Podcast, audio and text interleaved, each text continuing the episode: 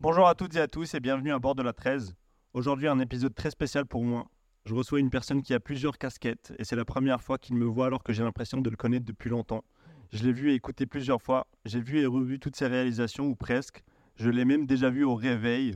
Non, cette phrase n'est pas chelou. Je vous conseille tous d'aller vous abonner et regarder les vidéos d'Aurélien Prévost pour avoir cette référence. Scénariste, réalisateur, comédien, animateur, journaliste des fois, mais surtout un grand passionné. Il a écrit les meilleures vidéos de Golden Moustache et il n'y a pas que moi qui le dis, c'est aussi dans le nom de la playlist Golden Moustache, les meilleurs sketchs de Golden Moustache. il a organisé une projection de son film illégalement à Cannes. Il met en avant des artistes sur Move. Il a également fait rappeler les Français. Anis, merci d'avoir accepté cette invitation. Ben, un plaisir. Dans cet épisode. trop de trucs. hein. bah Faut se calmer là. non, Du coup, l'intro, elle veut rien dire là, pour toi. Ça t'a mis dans la merde. Putain, il fait ça. Ah, Vas-y, il n'y a pas de ligne directrice. Mais en vrai, oui, c'est c'est l'épisode où j'ai le plus galéré. voilà, je t'ai foutu dans la merde. Dans cet épisode, on va parler de passion. J'ai l'habitude de citer plein de sujets que j'aborde avec les invités dans, la, dans, dans cette introduction, mais j'ai vraiment l'impression que le point de départ, ou en tout cas la chose la plus importante pour toi, c'est la passion. Alors on va sûrement parler de cinéma, on va parler de rap, on va peut-être aussi parler de diversité et d'identification, mais j'ai envie de parler de tes différentes passions et j'ai l'impression qu'aujourd'hui tu vis en faisant ce que tu aimes, que tu abordes les sujets que tu kiffes et j'adore ça chez toi. Et on va aussi parler du t-shirt euh, Cheb Hasni. Laisse-moi t'expliquer comment ça va se passer. Comme tu as déjà fait des FAQ en musique sur Instagram, on va refaire ça. Je te pose des questions et tu réponds en musique. Vas-y, Je me suis dit, est-ce que cette blague va marcher ou pas? T'as des instrus et tout. non. non, en vrai, la 13 fait référence à la fameuse ligne du métro parisien. Donc l'émission est répartie en plusieurs arrêts. Et à chaque arrêt, on va essayer d'aborder un sujet différent pour mieux te connaître toi, ta musique. Enfin, ta musique. Pas du tout. ta musique. Mais pour te connaître toi, ta- ton parcours et ton univers. Est-ce que ça te va comme concept? Stylé. Point très important, donc Hein. ça reste une discussion, Ouais. un échange ouvert, rien ne nous oblige à rester bloqué sur un arrêt prédéterminé, on peut digresser, on peut approfondir un Ok. sujet plus comme, plutôt qu'un autre. euh, Des fois, la etc. 13, il y a des galères. Donc, euh, exactement. on peut rester bloqué longtemps sur un Oui. arrêt. Anis, est-ce que tu es prêt à monter à bord de cet épisode de la 13 Je suis prêt. C'est parti.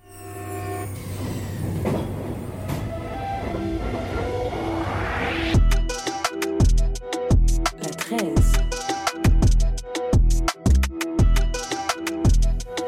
La 13. Le 28 septembre dernier, tu as sorti avec Arte un podcast de trois épisodes. L'école, c'est de la merde. Moi, j'ai cliqué direct et j'ai écouté les trois épisodes d'une traite. J'étais hypnotisé par la manière dont toi, tu parles de ta passion, qui est le cinéma. Je vais sûrement en parler moins bien que toi, mais dans ce podcast, tu reviens sur un événement marquant que tu as vécu au collège et qui, selon toi, explique le chemin que tu as pris par la suite et que c'est grâce à cet événement-là que tu fais du théâtre et du que tu as fait du théâtre du cinéma après. Est-ce que je l'ai bien résumé? Ouais, ouais, bah, en tout cas, c'est le point de départ, en effet. Ouais. Euh, C'est la question que je me pose. Je me dis, est-ce que c'est pas grâce à ça, etc.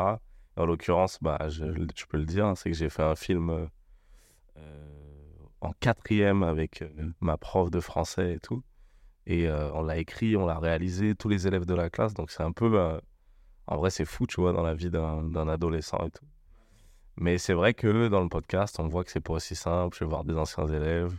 Il y en a qui sont pas d'accord avec moi. Et puis en vrai, même moi, c'est un peu un prétexte pour. euh, J'aime bien avoir un point de départ un peu, Oui. un peu con, un peu bête et méchant, et après amener de la nuance, tu vois. Parce Mm. que en vrai, il y a toujours un peu de nuance, tu vois. Euh, je pense que ça peut pas être que ça, tu vois. Sinon, c'est un peu trop white savior aussi, Ouais. tu vois. je pense que moi aussi, j'ai ma part des responsabilités. Bien je sûr. pense aussi que. Peut-être je vais direct dans les trucs trop deep, mais tu vois, je dans le truc, je le dis à un moment, je dis, moi, je trouve que dans ma famille, j'ai été beaucoup aimé, tout ça.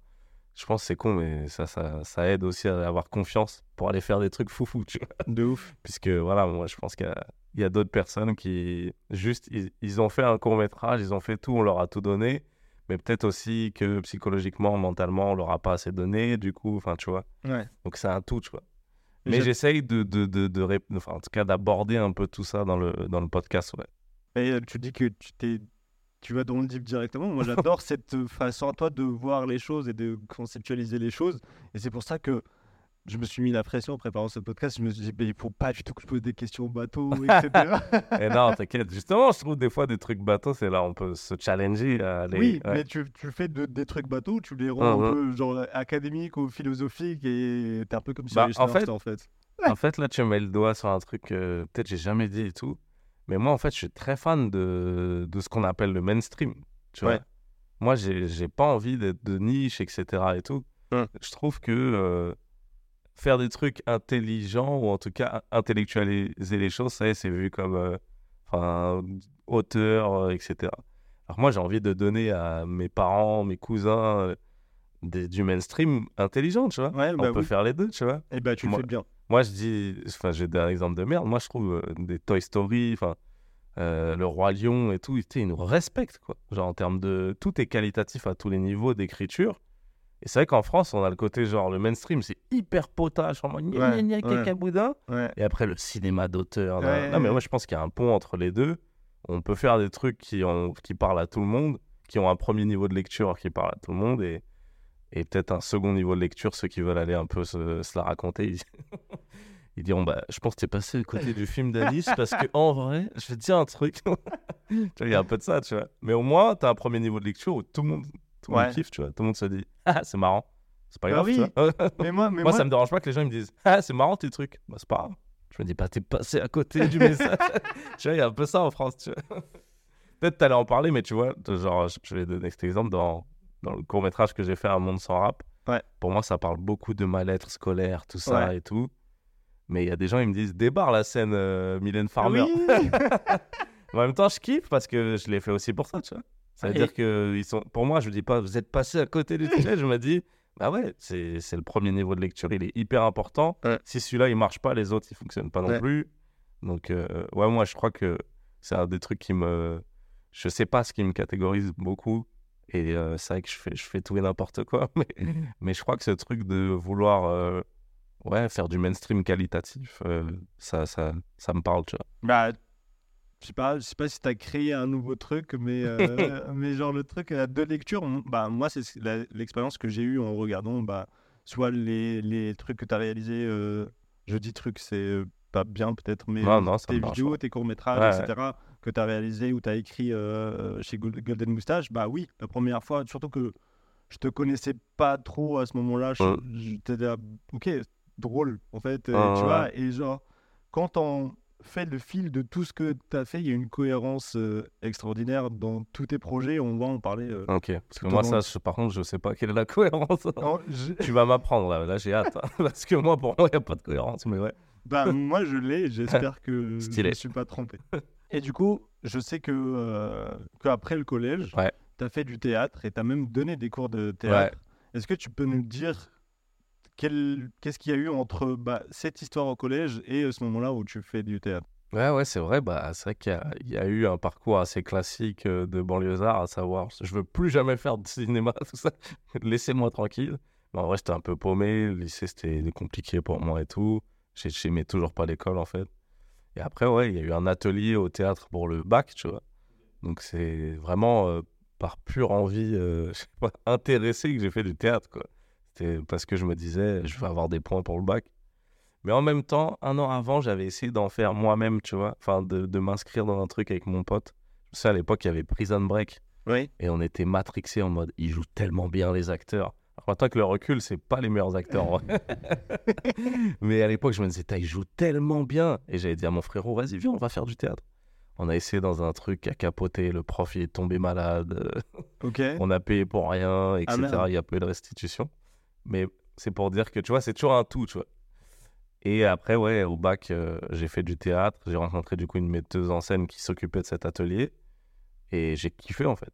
Voilà, hein. j'ai j'ai kiffé me sentir, euh, bah, je le dis aussi dans le podcast, j'ai kiffé me sentir doué dans un truc, tu vois. Parce que je crois que ça m'était jamais arrivé, tu vois. Je pense qu'on sous-estime, euh, enfin, ça m'était arrivé, mais à ce point-là, ça m'était jamais arrivé. Surtout dans le cadre scolaire. Ouais. C'est-à-dire, c'est la première fois à l'école, j'étais fort dans un truc, je me disais, mais ça fait tellement du bien, tu vois. Pense qu'on sous-estime qu'il y a trop de petits jeunes comme ça et tout. Mais juste le sentiment d'être utile, etc. et tout, ça paraît rien, mais c'est trop important. Du coup, j'ai kiffé. Et en fait, cette metteuse en scène, elle était, du coup, elle faisait des pièces de théâtre. Elle m'a pris dans ses pièces juste après. Et quand elle a arrêté la- l'atelier, elle m'a dit, vas-y, euh, soit tu le fais, soit il y en a plus, tu vois. Et moi, je me disais, bah, relou, tu vois. Je pense à tous les gars qui voulaient des points au bac. Et j'ai dit, vas-y, je le reprends, tu vois. Mais je vous dis ça, c'était deux ans après. Donc j'avais 21 ans. À C'est 21 trop ans, j'ai été. Et moi, j'adore GTO, le manga, tu vois. Oui. Du coup, j'étais comme lui. Vingt- 21 ans, célibataire, libre comme l'air. Je crois qu'il dit un truc comme ça. Et je me disais, je suis prof à 21 ans, stylé, tu vois. En vrai, j'étais pas prof, j'étais intervenant. euh, Oui. J'arrivais à 18h le lundi. Le... C'est mon ancien lycée, donc les profs qui me détestaient, ils disaient Mais qu'est-ce qu'il fout là encore les- Des fois, ils me voyaient en salle des profs en mode Bonjour, qu'est-ce que. Je dis Bah non, je suis prof maintenant. Ah, le salaud Il y a des profs qui, avaient... qui étaient trop dégués. Il est encore là, ce salaud. Est-ce que du coup cette expérience, elle t'a donné envie de faire de la, de devenir comédien euh, Bah, je pense qu'il y avait. Dès l'atelier bac, etc., j'ai envie d'être comédien, tu vois. Je me dis, j'ai trop envie de faire ça à fond, je kiffe. Et je pense que même jusqu'à maintenant, c'est l'un des trucs dans lequel je prends le plus de plaisir. Euh, mais un plaisir un peu, euh, ouais, un peu égoïste, quoi. Immédiat, quoi. Ça te donne le plaisir immédiat de genre, putain, jouer un rôle, c'est kiffant, tu vois. plus que réaliser ou écrire? Bah, c'est différent. Là, je sais pas si ça intéresse vraiment les gens. Là, on rentre dans ma psychologie et tout. Ça m'intéresse. Ok, bah, en tout cas, non, c'est pour moi c'est différent. La partie Réaliser, c'est après sauter cette partie.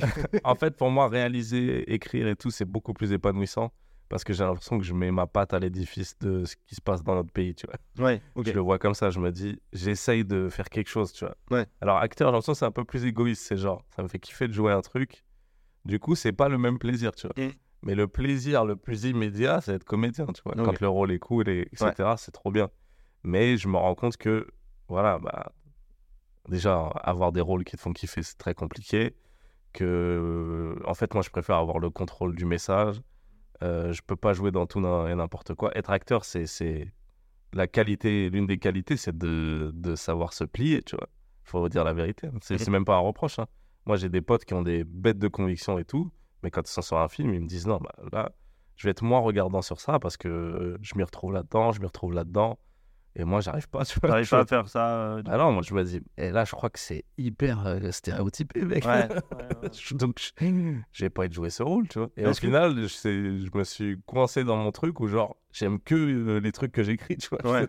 Je suis que à l'aise là-dedans, tu vois. Est-ce que c'est un truc euh, de, de, de, de, de minorité? Bah, je pense que oui. Après, quelle qu'elle soit, hein, c'est pas que Oui. les origines et tout. Je pense Exactement. que c'est quand. En fait, moi, je vais te dire un truc, pour moi, c'est un truc de concerné. Ça veut dire que des fois, je joue dans des trucs où c'est censé être ma vie. Mais le gars qui l'écrit, il sait pas sa vie. Je me dis, bah alors pourquoi c'est pas moi qui l'écris, tu vois?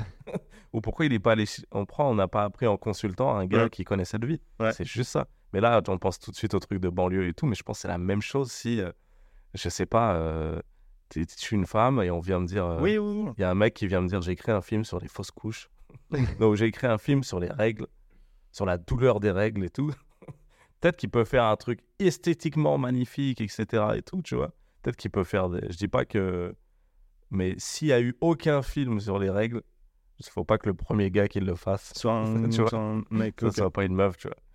Donc, euh, des fois, tu as ce sentiment-là, tu lis des trucs, tu te dis, putain, j'ai l'impression que on n'est pas en train de vraiment être honnête avec euh, la story de ces gens, la story de ces endroits, la story de ces trucs. Et, euh, et bah après, voilà, moi, je suis pas en train de dire, c'est pas bien, le faites pas. Je suis en train de dire, bah, du coup, moi, je vais aller le faire moi, comme ça, tout le monde est content. Et, Exactement. et je suis pas sur le tournage à dire, Euh, excuse-moi, euh, non, on met pas la casquette à l'envers. Et du coup, en écoutant le podcast et après avoir rejeté un œil sur une grande partie de ce que tu as réalisé, dans les courts-métrages dans lesquels tu as joué, j'ai essayé de trouver les trucs qui t'ont inspiré ou influencé dans ton travail. Bah déjà, tu en as parlé tout à l'heure, c'est Le Roi Lion, que, à qui tu as dédicacé, si on peut dire, un court-métrage qui porte le même nom et que tu as Ah, sorti en vrai. 2020. Mais j'aimerais que toi, tu nous parles de ce que, là, cette expérience au collège, à ce Ouais. moment-là, t'écoutais, enfin, tu regardais quoi, t'aimais quoi euh, en termes de réalisation au cinéma, film, série, Prison Bah, Break aussi Ouais, bah voilà, tu vois, moi, c'est, je t'ai dit, moi, je, je voue une ode à ce qui est populaire, etc. et tout, tu vois. Ouais. Donc, euh, j'ai pas de honte à dire que je suis passé par les Disney, que je suis passé par euh, les séries hyper populaires. euh, euh, voilà, moi, à l'époque où je suis au collège, euh, on parlait un peu de danse en off tout à l'heure, mais il y a un film qui s'appelle Street Dancer qui sort, qui matrix tout le monde sur Ouais. les battles, les trucs et tout. bah, tout, tout ça, je, je suis à fond. Et après, musical. Après, ce qui est marrant, c'est que moi, j'ai l'impression que j'étais dans le mainstream à fond. Et maintenant que le rap est devenu vraiment mainstream, je me rends compte qu'à l'époque, j'écoutais du rap pas mainstream, en fait. Et pour moi, c'était mainstream parce que dans le 9-3 où j'étais, Tout le monde écoutait ça. c'est ça, voilà, tu vois. Alors que tu sais, t'as des mecs, en fait, ils écoutent du rap depuis Section d'Assaut, tu vois. Ouais.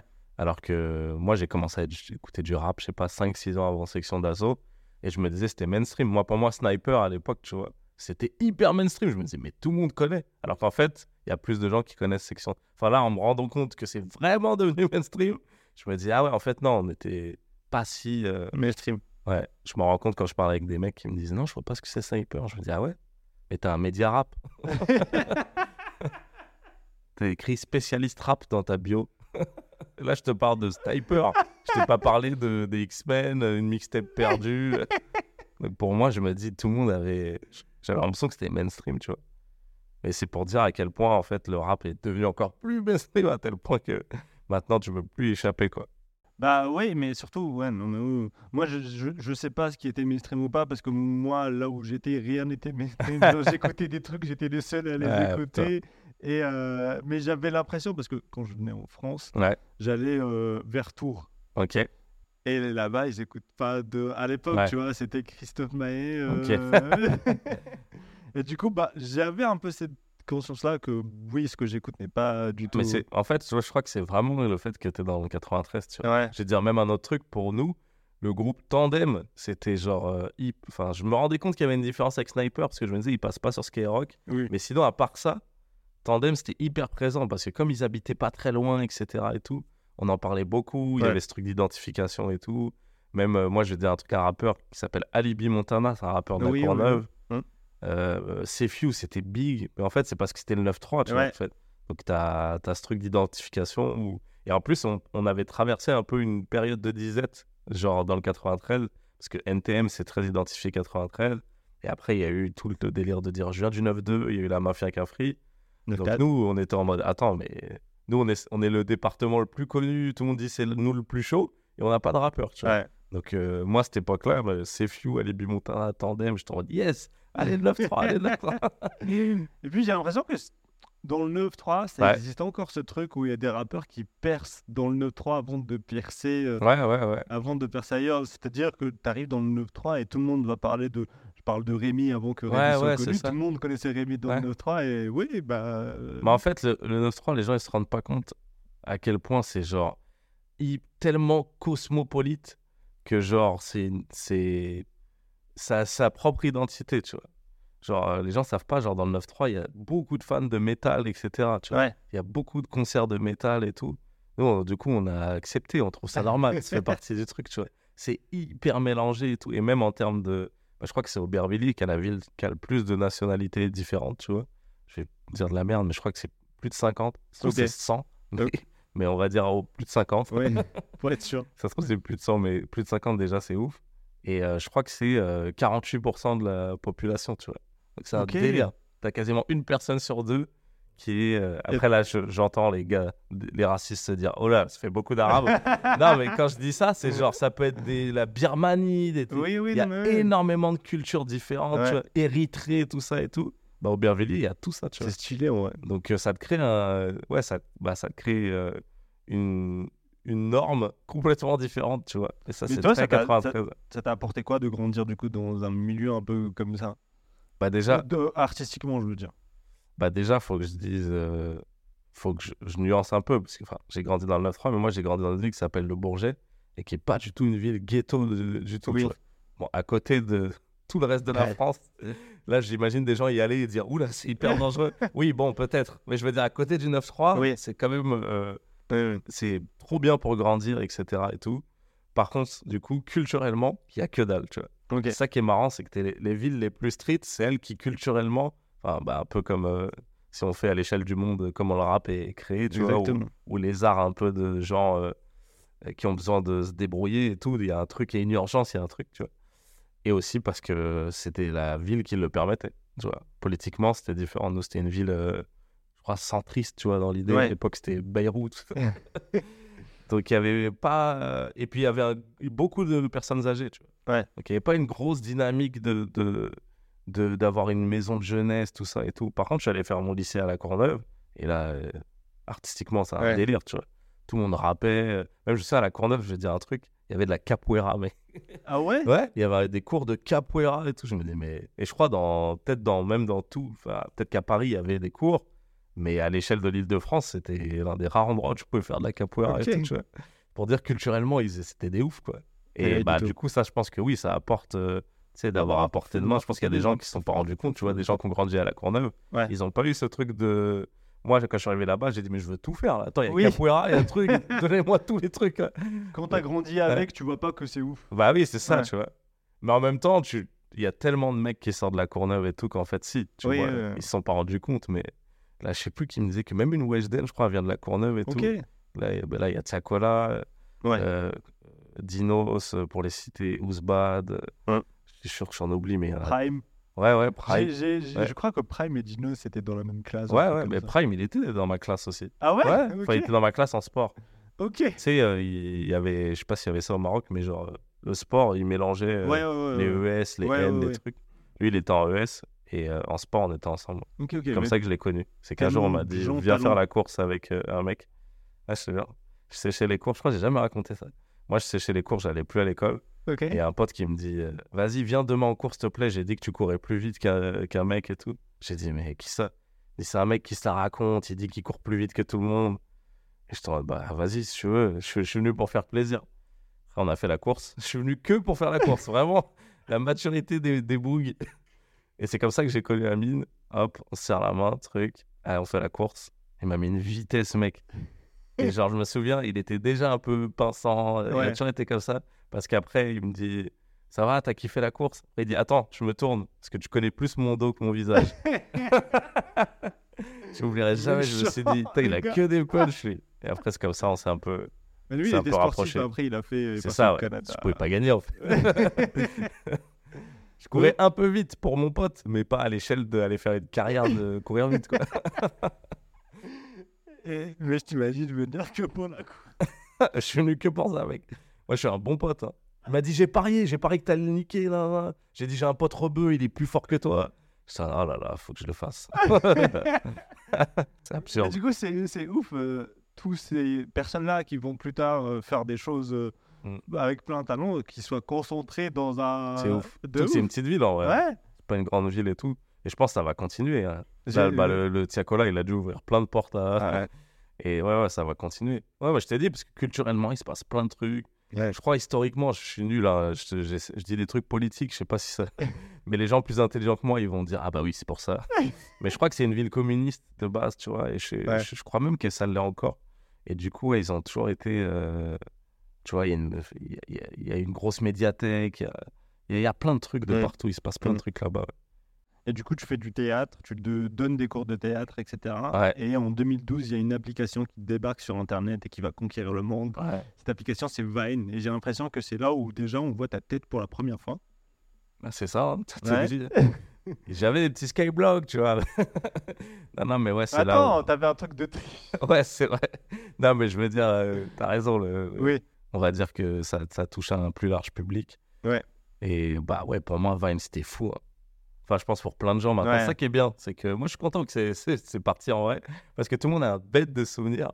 Alors que en vrai, avant que ça se finisse, il y a eu 3-4 ans où les gens ils s'en foutaient de Vine, tu vois. Ouais. Les gens ont oublié cette époque. Maintenant, ils se disent juste, Ah, c'était trop bien, Vine. Tant mieux, on a que les bons souvenirs. C'est c'est parti au bon moment, quoi. Ouais, et, mais moi, en tant que créateur, Ouais. C'était fou parce qu'il y avait un délire hyper instinctif, hyper euh, créatif. euh. c'est comme ça que j'ai connu plein de mecs, euh, Freddy Gladieux, Panayotis et tout, tu vois. Il y a eu tout, même des, un pote à moi qui s'appelle Yagos, qui est réalisateur, qui a arrêté de, faire, de se mettre en avant et tout. Mais j'ai connu plein. bah, après, avec lui, j'ai j'ai fait plein de trucs après. Enfin, tous les, les, les premiers gars avec qui j'ai bossé artistiquement, je les ai rencontrés dans cette appli. Tu vois Donc, c'est ça qui est marrant. Tu vois. Et tu t'es lancé tout seul ou? Ouais, moi, tout seul, moi. Le truc qui sort, je me dis, mais c'est quoi ça? Ok. En fait, moi, aussi, j'ai un délire très genre. J'aime pas quand les caries sont plus forts que nous. Moi, j'ai Ouais. toujours eu ça. j'ai toujours eu ce truc, je sais pas pourquoi je me suis dit, mais arrêtez de croire les caries. là. J'ai jamais été euh, trop en, en déférence devant. euh, il y a des trucs de la culture américaine que j'adore comme tout le monde. Oui, oui. Mais j'ai jamais voulu dire ils sont plus forts, ça m'énerve. et du coup, ouais, c'est parti de ça. Je voyais des vines et tout, et je me disais, vas-y, il faut qu'en France, on en fasse, tu vois. Ouais. Mais c'était même limite, pour. euh, c'était patriotique. c'était pas genre, moi j'ai un truc à dire. Je me disais, non, il faut qu'il y ait, il faut qu'il y ait des vines sur le foot, il faut qu'il y ait. Je me disais, je disais mes potes, il faut qu'il y ait des, vannes, des, des vines sur le zouk. j'ai il faut que la France, là, elle, elle se réveille, tu vois. C'était plus ça, tu vois. Et, euh, et j'avais pas d'iPhone à l'époque. Parce que je me souviens une fois, euh, j'avais dit en interview, une, première interview, ce que j'adore avec Vine, contrairement à YouTube, à l'époque en tout cas, Ouais. c'est qu'il fallait pas un cadreur, savoir monter, etc. Il y avait un truc où ça ouvrait la porte à Mm. d'autres personnes. Mm. Il y avait un truc plus inclusif, tu vois. Il y a quelqu'un qui m'a dit, bah faut quand même euh, avoir un téléphone qui coûte 1000 balles. et, euh, et ça m'a vexé parce que moi, mon, mon téléphone, j'avais pas d'iPhone, tu vois. J'ai travaillé à Zara deux mois pour avoir l'iPhone, tu vois. C'est-à-dire que je, I feel you, je, je sais, mec. je suis allé bosser à deux mois à Zara dans les soldes, mec. On me parlait comme un chien et tout, etc. Parce que je me disais, il me faut un iPhone. Ouais. J'avais un Blackberry, tu vois, je pouvais pas faire de Vine avec ça. Il y avait Adrien Méniel qui faisait avec son iPod Touch, euh, un truc comme ça aussi. Ouais, bah, j'avais pas d'iPod Touch. Et euh, ouais, euh, après avec le phone, bah ouais, c'est t'as t'as une caméra dans la poche, quoi. Tu peux faire Ouais. tellement de trucs. Et moi, je me rappelle que mon premier Vine, dans le premier Vine, il y a la boîte de l'iPhone euh, qui vient de... Mais j'ai pas fait exprès, tu vois. Je voulais filmer un truc. Oui. Et en le remettant, je me dis, ah, mais c'est vraiment le- l'excité, quoi. Oui. Le premier truc que j'ai fait, c'est genre télécharger l'appli et tout. Et en fait, déjà, j'en faisais avec les phones de mes potes, tu vois. Ouais. Et genre, sur leur compte à eux, j'avais déjà un peu des vines et tout, tu vois, qui avaient pas pété, mais à l'époque, genre, ils étaient sans jet, mais j'étais en Ouais. putain, il y a un délire là. Et après, quand j'ai eu le mien, ça c'était mort. Je crois que j'en faisais. Je me rappelle que je m'étais dit, vas-y, il faut que j'en fasse tous les 2-3 jours. Ok. Et quand j'y repense maintenant, je me dis, mais je suis incapable de refaire un truc tous les 2-3 jours. Même des stories tous les 2-3 jours, je te jure, j'arrive pas, mec. Ok. Et À l'époque, c'était normal pour moi. Je m'étais mis ce challenge. Et je me rappelle qu'à un moment, pendant 5 jours, j'en fais pas. Et je battais, mec. Ça y est, j'ai plus d'inspiration. Alors, 5 jours, c'est rien, genre. Ouais. Et euh, ouais, tous les 2-3 jours, pendant au moins un an, deux ans, du coup, j'ai dû faire ouais, ouais, plus d'une centaine de vines. J'étais déter, mec. Est-ce que tu peux nous parler de. euh, Comment ça- Cameraman at, euh, at uh, Ouais. rap videos be like. Ouais, en plus, ça, c'est un des derniers. Hein. C'est Ok. ça qui est... enfin, on est vers la... On est peut-être en 2015 déjà, 2016. Euh, Ouais, bah, ça, c'était marrant. En fait, c'est ça qui est fou avec Vine, c'est que j'ai un pote, il faisait un tournage, et je vais pas dire ça contre lui, de toute façon, il va capter. Il faisait un tournage avec caméra, etc., grosse équipe, truc. Et moi, dès qu'il y avait une, euh, une euh, situation, un truc, je me disais, quelle idée on peut faire par rapport à Ouais. ça Et du coup, ça qui est fou, c'est que je me suis servi de son tournage plus fat qui a duré toute la journée pour tourner un truc pendant une pause en mode, eh, venez vite fait les refs. Et on l'a fait en une fois, je voulais pas embêter les gens, et ça explose tout, tu vois. De ouf. Il y avait un truc un peu injuste avec Vine, c'est que c'était si t'avais le, la bonne idée, le bon truc, le bon moment et tout. Et du coup, ouais, c'est un peu ça. J'ai un pote qui faisait une vidéo, je crois, c'était un match de basket, etc. Un petit sketch euh, pour Facebook et tout. Et du coup, moi, j'avais ra- tu sais, j'avais réfléchi avant. Je me disais, qu'est-ce qu'on peut faire? Et j'avais pris un- le fusil à pompe. J'avais pris des flingues dans mon sac à dos. Et à un petit moment, je sors ça et je dis, vas-y, toi, prends ça, prends ça. Et en plus, c'est marrant, c'est les mecs de Camino euh, dans la vidéo, Oui, en fait. oui, oui. Et je traîne avec eux avant et je leur, je leur dis, vas-y, prenez le fusil, prenez ça. Et dites juste, euh, on est prêt à tirer. Ouais. Et oui, c'est ça que j'aime bien, c'est qu'ils sont hyper déter, ils posent pas de questions. C'est ça aussi qui est fort, hein, c'est pas que mon idée, c'est qu'eux, ils te le... je leur demande un truc, ils le font à la perfection. De ouf. C'est bon, t'es content? Je regarde le truc, je dis ça, c'est parfait, tu vois. Et en plus, c'est un des... euh, à, à ce moment-là, sur Vine, il y avait un peu du montage, Mhm. ça commençait à se développer. Celui-là, je l'ai fait vraiment genre, on m'a filmé moi, on les a filmés eux. Donc, tu sais, c'est champ contre champ, van. C'est tout. Oui. Situation, chute, allez. Et après, ouais, il a tourné de ouf. euh, il est allé jusqu'au States, euh, genre sur World Star Ouais, ouais, et tout. ouais. Je me rappelle que j'avais fait un truc à Dallas à l'époque. On avait visité des lycées euh, un peu ghetto et tout. Et euh, je devais présenter ce que je fais et tout. Et j'avais montré ça. Ils étaient en mode, mais non, c'est toi et tout. Ah ouais C'est Il dit, mais je incroyable. l'ai vu ça. je, je te jure, je l'ai vu ça. J'étais ah ouais, putain, ouf. C'est T'es incroyable. devenu concret quoi. C'est c'est trop fou. Ah, c'est dingue. Et, euh, du coup, après Vine, chez Golden Moustache, tu faisais des vidéos où tu étais prof, le remplaçant. Ouais, oui, ça, c'est vrai que j'ai fait ça. Ça, c'était un flop absolu. Non, mais pas le contenu. En vrai, je kiffe le contenu. C'est juste qu'il y, a- il y avait Jamel Debbouze à l'époque qui voulait se lancer sur YouTube. Il a lancé une chaîne YouTube et, euh, qui s'appelait Comedy Hub. et c'était que des humoristes qui faisaient des sketchs, etc. Oui, Ouais. il y avait les deux. Il y avait des trucs qui allaient marcher, ouais. Je- oui. Il y euh, avait il y avait un. le- J'ai oublié le prénom, ils font du stand-up aujourd'hui, ils sont plus ensemble. Avant, ils étaient deux. Ah, Younes et Bambi. Younes et. Ouais, ouais, je crois qu'ils avaient un format. Ouais. Oui, Ils avaient un oui, truc, oui, ça je regardais. Ça, Bah oui, il y a des trucs qui avaient plutôt marché et tout, mais globalement, en fait, moi, quand je suis arrivé, c'est pas, je parle pas en termes de contenu. Quand je suis arrivé, il y avait plus personne dans les bureaux. Ils disaient, euh, bah nous, on a plus d'argent, bon, on peut faire un dernier truc. Enfin, tu vois, ça sentait pas bon, tu vois. Je pense qu'ils s'étaient dit, en fait, euh, j'ai plus envie de mettre de l'argent dans ça, je vais faire autre chose. Ouais. Moi, je suis arrivé à la fin et c'est le dernier truc qu'ils ont posté sur leur chaîne. C'est C'est vrai. ma petite série et tout. Ouais. Mais à l'époque, euh, voilà, moi, j'étais pas difficile. Je me disais, attends, là, ils vont investir du blé pour que je fasse un truc. Vas-y, let's go. Ça peut faire croquer des frérots. Dans la série, il y a tous mes potes qui jouent. Il y a Salif, il y a, même les gars de Camino. Bah oui, il y a aussi les gars de Camino. Parce que c'était la, la même époque, tu vois, je les ai repris dans ça. Euh, donc, euh, ouais, ouais, c'était, c'était, c'était une bonne, ça restait une bonne opportunité, etc. Et tout. Mais euh, ouais, de toute façon, on va pas faire tous les détails, là, c'est, c'est, ça va être long. Mais en gros, ouais, voilà, en tout cas, après Vine, je suis en train de, d'essayer de continuer à prolonger ce truc que je kiffe, quoi. Je me dis, Ouais. ah, je kiffe filmer, je kiffe avoir des idées et tout. Donc, je cherche un peu des trucs. Et c'était un peu le, le moment où le, il, il cherchait à, à mettre les gars de Vine sur YouTube. Comment, Mm. comment on peut, je pense, les grosses instances, comment se rapporter du blé avec ces Ouais. gars-là. Et, euh, et euh, je fais plein de petits trucs. Et en effet, Golden Moustache, ils viennent me, me chercher. Et ils disent qu'ils ont un truc qui s'appelle le lab, où tu peux tester, tu peux faire ce que tu veux. Tu es très mal payé, mais au moins, tu as une équipe avec toi. Et moi, c'est ce que je kiffe, tu vois. C'est-à-dire qu'à ce moment-là, je n'étais pas en train de me dire euh, comment je vais me faire du blé. Je me Ouais. disais, ah, je peux. Je suis un gars qui filme avec son, son téléphone. Donc là, on me dit, on va te donner une caméra, un ingé son. Je dis, quoi? Pour moi, c'était trop, quoi. C'était le luxe. Ouais. J'ai sérieux? Ouais. Je vais pouvoir avoir une équipe. Donc à ce moment-là, je cherchais que ça, quoi. Je me disais, bah, Bah, c'est la passion, on y revient. euh. bah, franchement, c'est peut-être aussi le nivellement par le bas. C'est-à-dire, comme moi, j'ai connu qu'un téléphone, je t'en dis, yes, une caméra. J'étais trop facile à voir. Et Oui. tu seras mal payé. Ah non, c'est pas grave. Il y aura bien une caméra. Et du coup, je kiffais, tu vois. Franchement, je kiffais. Et puis aussi, moi, j'ai, dans, dans certains trucs, j'ai beaucoup d'ego. Mais dans les trucs que je connais pas, j'ai beaucoup d'humilité parce que je me disais aussi, là, on me propose des trucs de ouf alors que je suis que un gars qui, qui filme avec Oui. son téléphone Ouais. et j'avais envie d'apprendre, tu vois. C'est-à-dire, quand il y avait un cadreur, un truc, moi, j'étais en mode. Et pourquoi là, on doit attendre? Pourquoi ça? Ah, bah, c'est parce que, en fait, là, je change les batteries, truc. Ouais. Et pourquoi tu te mets de ce côté-là? Enfin, franchement, moi, je suis Ouais. très comme ça, tu vois. Je pose beaucoup de questions et tout. J'ai trop envie d'apprendre, tu vois. Que euh, c'est le meilleur moyen d'apprendre Oui, quand t'es sur le tas, Quand tu vois. sur le terrain, ouais. Et j'ai appris de ouf comme ça. Et, et du coup, le premier sketch que tu réalises, je crois, c'est Gilly Gilly. Et après, tu fais Je te vois partout. Ouais. Et Je te vois partout, pour moi, c'est le premier un peu euh, euh, sketch, court-métrage que tu réalises où tu essayes de concilier la musique avec, euh, avec le cinéma. Ouais, c'est possible, ouais. Ouais, t'as pas tort. Bah déjà, avant ça, au lab, on peut faire des petits courts-métrages et tout, mais Ouais. ils sortaient que sur euh, Dailymotion, personne les a vus. mais c'est cool parce que j'en ai fait 4-5 et tout, j'ai pu m'exercer. Et le premier que je fais sur YouTube, ouais, c'est Gilly Gilly. Après, en deuxième, je fais un autre truc qui est une parodie de Saw, mais qui parle de racisme, etc. Vrai, et tout. oui. Et après, en, en fait, moi, je, je te, je te dis la vérité, à Golden, je me disais, j'ai rien à foutre ici. Je me sentais pas spécialement à ma place. Je me suis dit, je vais juste plier le game. Ouais. Kili Gili, ça a trop marché. Ouais. Ensuite, je me suis dit, il faut que je parle de racisme avant que je me casse. Ouais. Et après, je me suis dit, il faut que je fasse du RB avant que je me casse. C'est-à-dire que mon plan dans la tête, il est simple. Parler de racisme, faire du RB.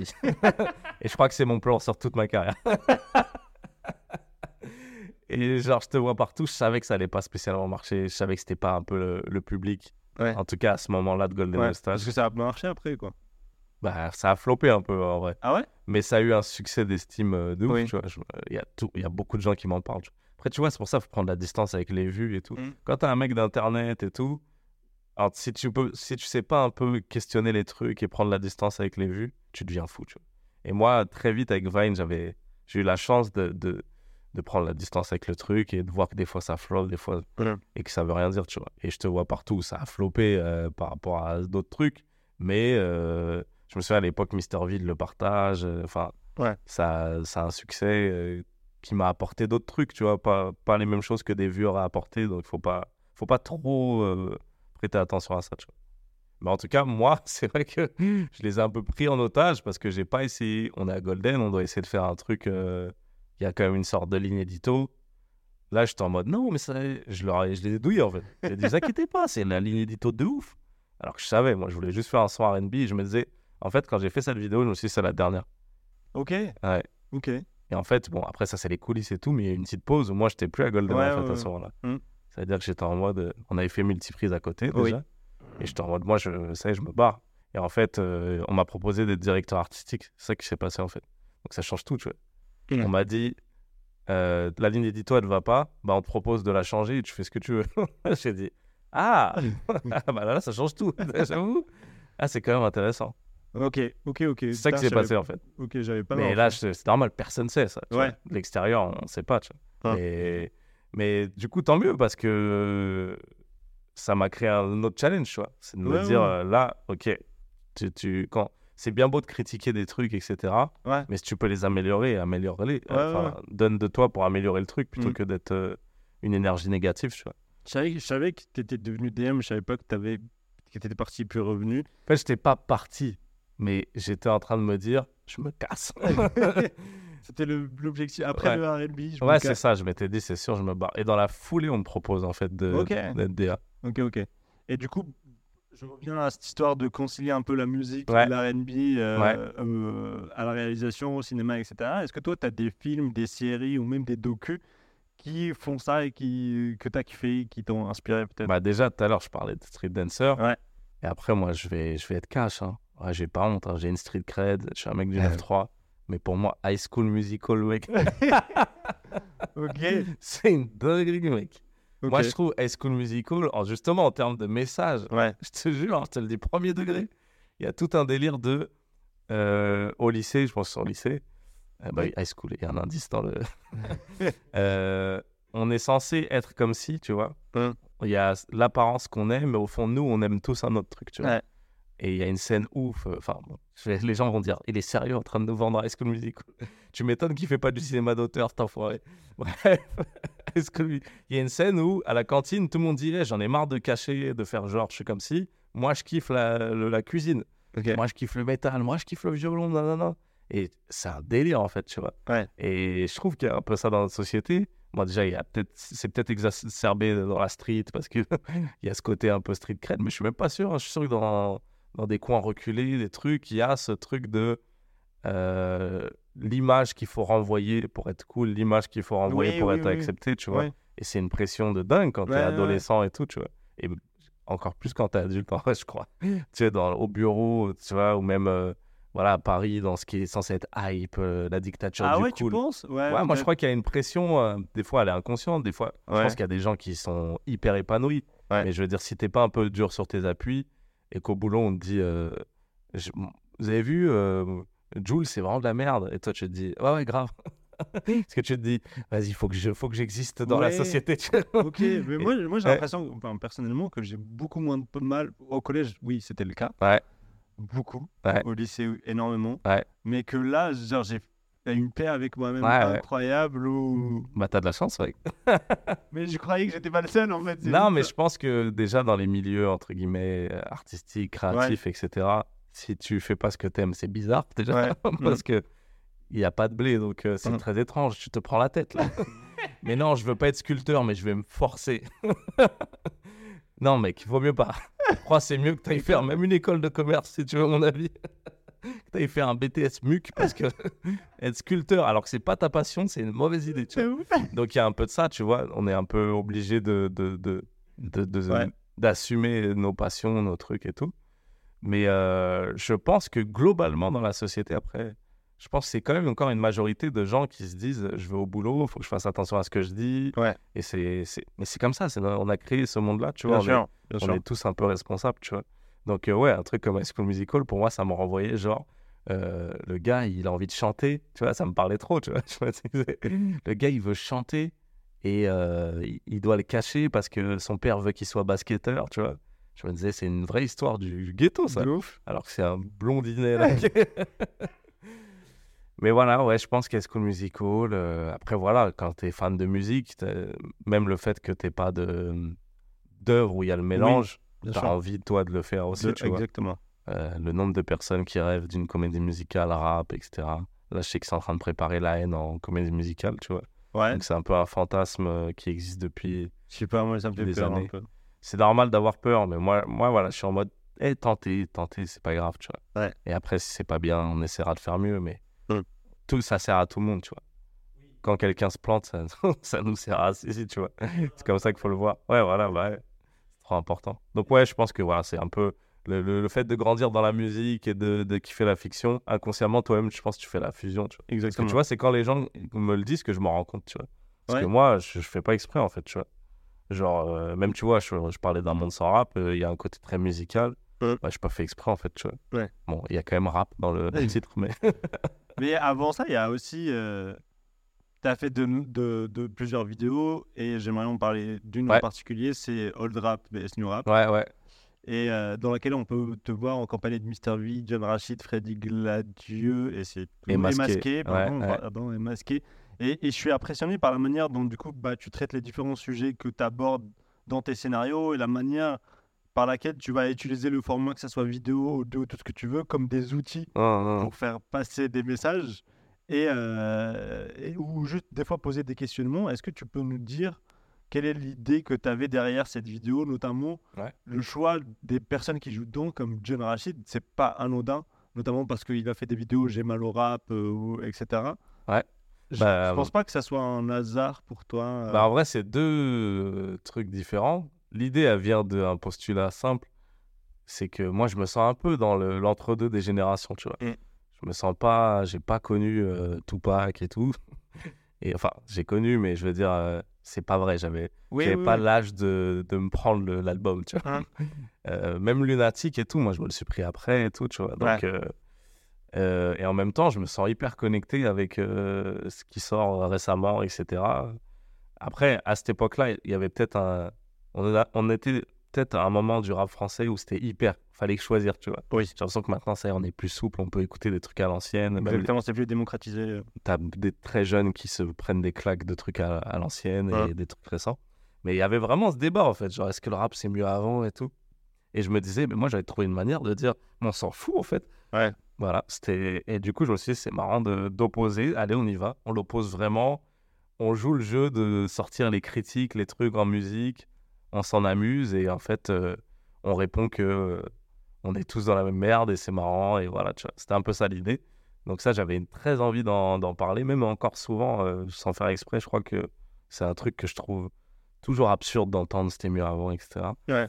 Et, et après, bah, là, à ce moment-là, j'étais directeur artistique de Golden Moustache.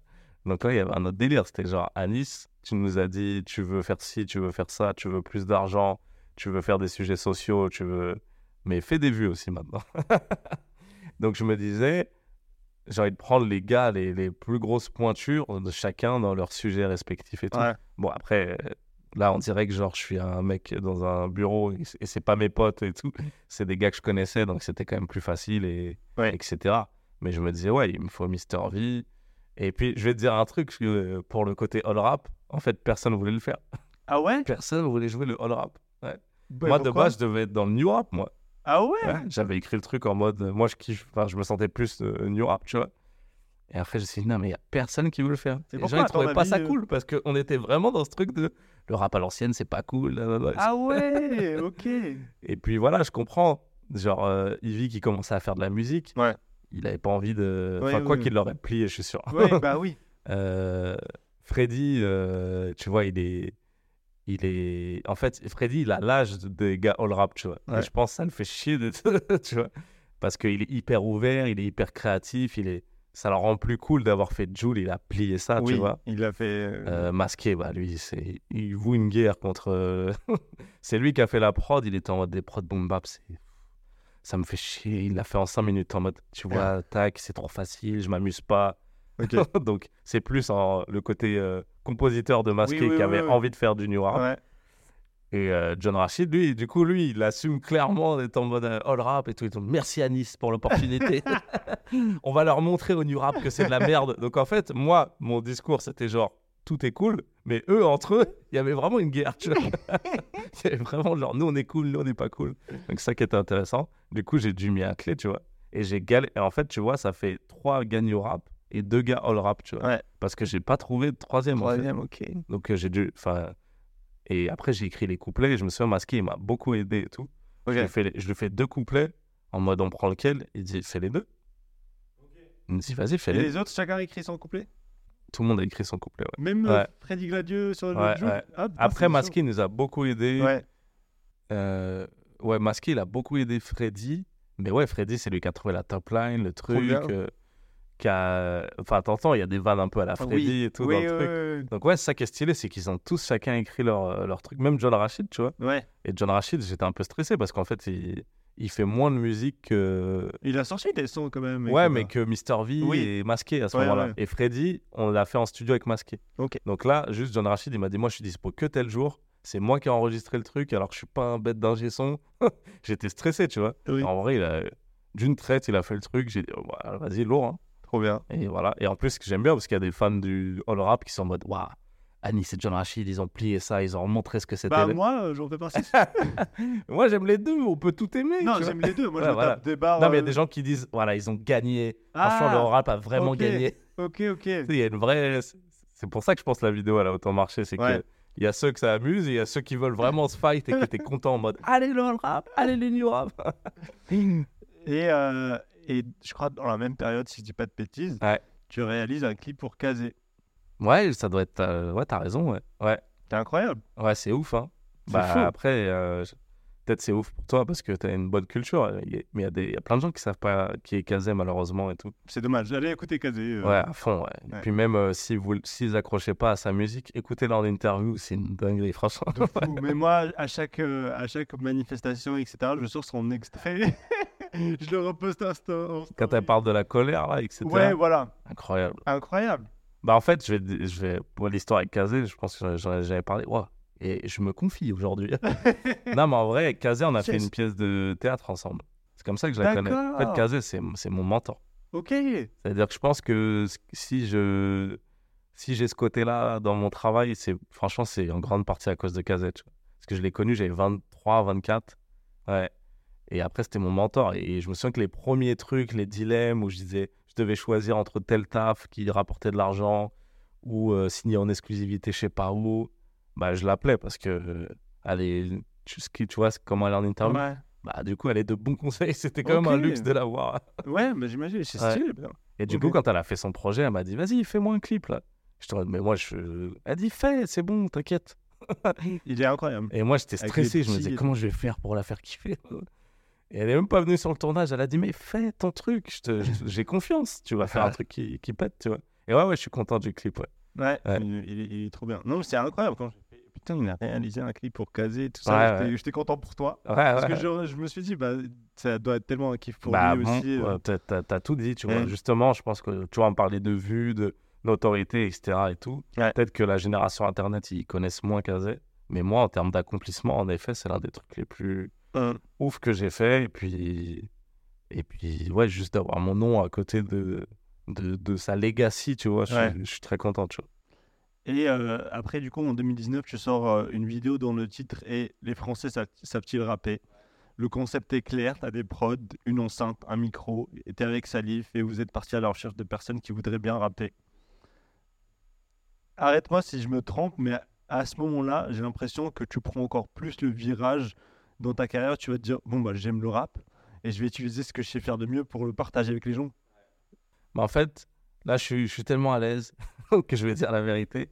Moi, pour moi, je prends pas de virage, tu vois. Ah ouais? Ouais, en fait, à ce moment-là, ce qui se passe dans ma tête, c'est que je me dis, putain, j'ai une chaîne YouTube, j'en fais rien, quoi. je suis Ouais. vraiment un salaud, quoi. Ouais. Les gens, ils méritent que je me. J'ai des idées, vas-y, je me bouge. Et en fait, euh, le côté un peu. euh, En fait, quand tu es directeur artistique, c'est pas ta chaîne, tu vois. Oui. Donc, l'énergie que je mettais pour essayer de parler à un public, nanana et tout, j'ai besoin d'avoir un petit terrain à côté où je me dis, vas-y, je fais des trucs avec mes gars.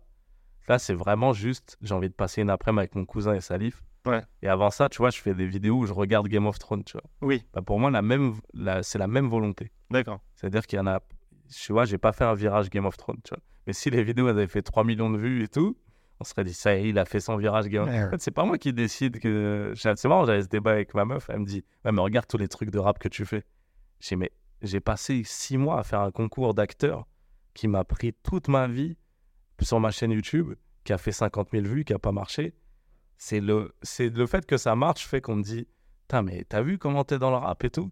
Mais non, mais parce que même à deux ans après, sur Golden Moustache qui n'est pas ta chaîne, tu fais un monde sans rap. Je vais pas te mentir, ça fait partie de moi. Oui, Et je te dis que en fait, pour moi, le rap, il est dans l'arbre des sûr. sujets de ma Oui. vie. bien sûr. Je pioche euh, la pomme rap. Des fois, je pioche la pomme autre chose. Des fois, je... ça veut dire qu'en fait, pour moi, le rap, c'est c'est pas genre euh, un sujet. C'est genre, c'est le sujet.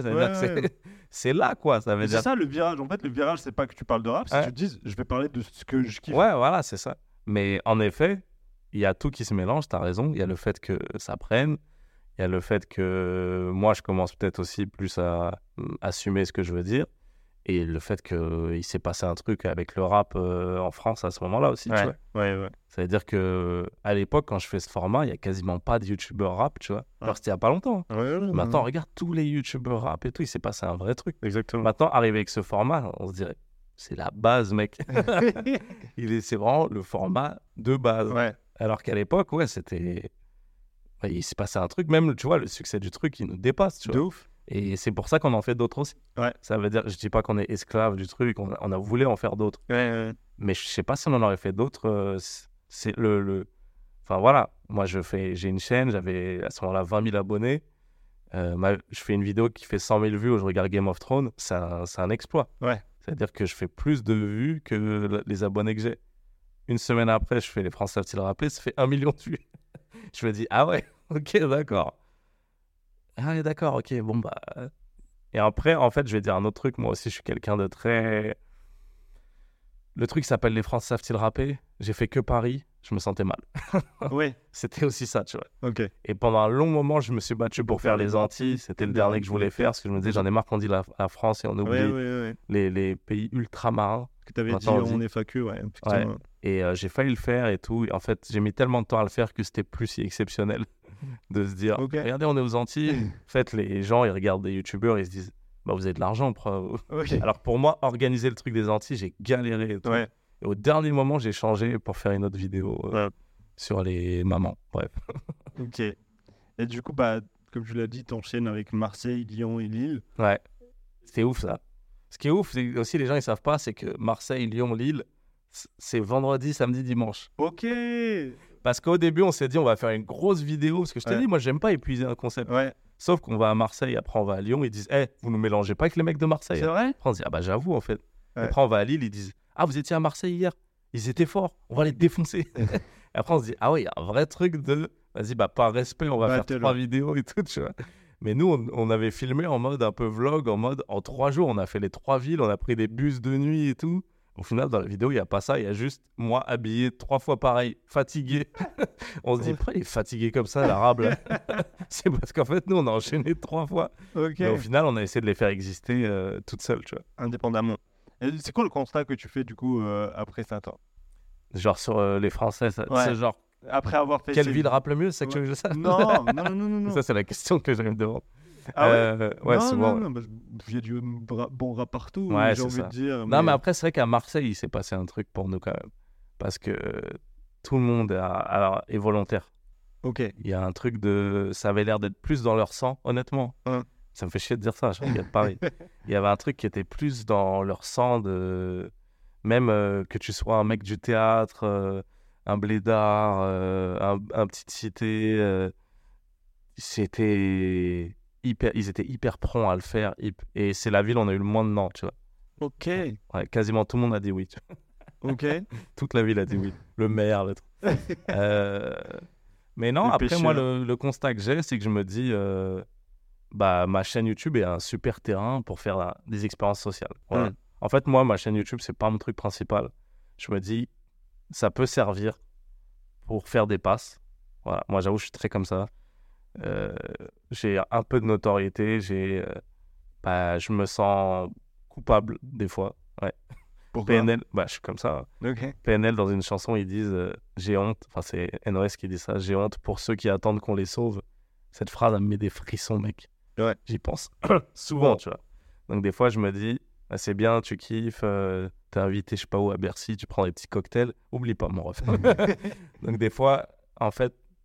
Mais quand je dis ça, les gens ils disent c'est vraiment un bon gars. Non, vous écoutez pas ce que je dis. C'est purement égoïste. C'est-à-dire que des fois, je me sens tellement coupable. J'ai besoin d'aider les gens pour moi, genre. Oui, oui, je J'ai comprends. besoin- Je me Mais sens pas. avec, j'ai l'impression. Ouais, en tout cas, j'ai besoin Mm. d'ouvrir la porte. Je veux pas être seul, en fait. Ouais. Moi, je veux pas être seul dans la réussite, entre guillemets, mais c'est pas- peut-être pas le mot, mais du coup, ça me fait du bien de créer, de, des fois, de me poser, me dire qu'est-ce que je peux faire pour faire une passe D, et en même temps, ça crée un contenu cool, parce que tout, est, tout peut aller ensemble, tu vois. Euh, donc voilà, ça, c'est, ça, je fais le- la conclusion de me dire ma chaîne est un vrai terrain d'expérience sociale, et vas-y, euh, euh, je fais plein de trucs à côté, j'ai pas énormément de temps, mais je pense par an, je peux sortir 3-4 vidéos, je peux y arriver, tu vois. Ouais. Enfin, je dis ça en général, j'en fais une ou deux, Et du coup, il y a un monde sans rap qui sort en 2021. Ouais. Un chef-d'œuvre de 19 minutes à mes, à mes Waouh. yeux. Vraiment. Et un Simon Astier incroyable. Ouais. À la Lee aussi. Et ce Ouais. court-métrage parle beaucoup de ta vision de cette musique et en prenant l'exemple de cet étudiant modèle qui devient dernier de la classe dans un monde où il peut pas et il ne sait pas comment exprimer, extérioriser son mal-être, sans ou forcément le communiquer. Mm. Et du coup, euh, tu mets en avant le rôle de cette musique, que cette musique joue dans la vie de plein de gens et euh, de la mienne aussi, à l'époque du collège et du lycée, et surtout en restant loin du cliché mis en avant euh, par ceux qui pas de Ouais, rap, ouais, ouais. qui n'ont jamais été à notre plage. J'ai envie de dire, ça revient à ce qu'on disait tout à l'heure. Mhm. Raconte-moi le processus de création de ce truc. Euh, bah, là, en fait, on arrive à la fin de mon mandat de directeur artistique. Non, en vrai, je commençais à savoir que Golden Moustache, ça allait s'arrêter, ça Ok. allait se finir. Et, euh, et en fait, ça, c'est un film que je voulais faire, tu vois. C'est un Un film long métrage de base ouais, qui était caché dans... Ok. que j'avais eu l'idée il y a très longtemps, tu vois. Et en même temps, je me dis, attends, c'est peut-être le dernier truc que tu vas faire à Golden. Fais un truc qui te fait kiffer, tu vois. Voilà, je crois que c'est juste ça, je me dis. Fais le truc qui te fait le plus kiffer que, que j'avais dans ma besace. Et, euh, et juste avant, j'avais fait un court-métrage euh, sur un super-héros en banlieue, tu Oui, vois.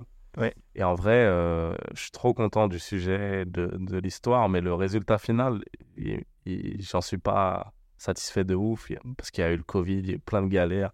On a changé d'acteur, on a changé de chef-op, on a, on, a dû, on a eu beaucoup de galères sur ce truc-là.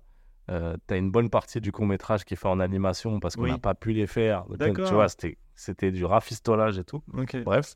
Ça faisait du- un effet Marvel un peu. Ouais, bah tant mieux, c'était pas ça de base. Mais euh, et du coup, un monde sans rap, c'est le dernier truc où je me dis, vas-y, je vais mettre tout pour que ça soit mortel, tu vois. Je vais mettre mon énergie, je vais faire le casting de ouf. Là, j'ai le temps, j'ai pris le temps. Donc, euh, alors que sur Internet, on bosse hyper vite, tu vois. On Ouais. doit tout le temps bosser vite. Là, j'avais un peu plus le temps. Après, si je te dis en combien de temps je l'ai fait, tu vas dire, what? Parce qu'à côté du cinéma et tout, on va quand même méga vite. Je pense qu'un monde sans rap, je l'ai créé en septembre et on le tourne en décembre, je crois. Tu vois. Ah ouais? Ouais, mais ça pour moi, c'est long pour Internet. J'ai eu voilà le temps pour moi. Ok. Ouais, on le tourne en- Non, je crois qu'on le tourne même en novembre et ça sort en décembre. En tout cas, on, on le tourne un mois avant que ça sorte. Et même pareil, en trois semaines, on l'a monté. Et ça, c'est long euh, Non, ça, c'est pour moi, rapide. c'est court. Ça, de c'est hyper rapide, mais je veux dire, par rapport à mes autres Oui. trucs d'Internet, Oui, oui, c'est long.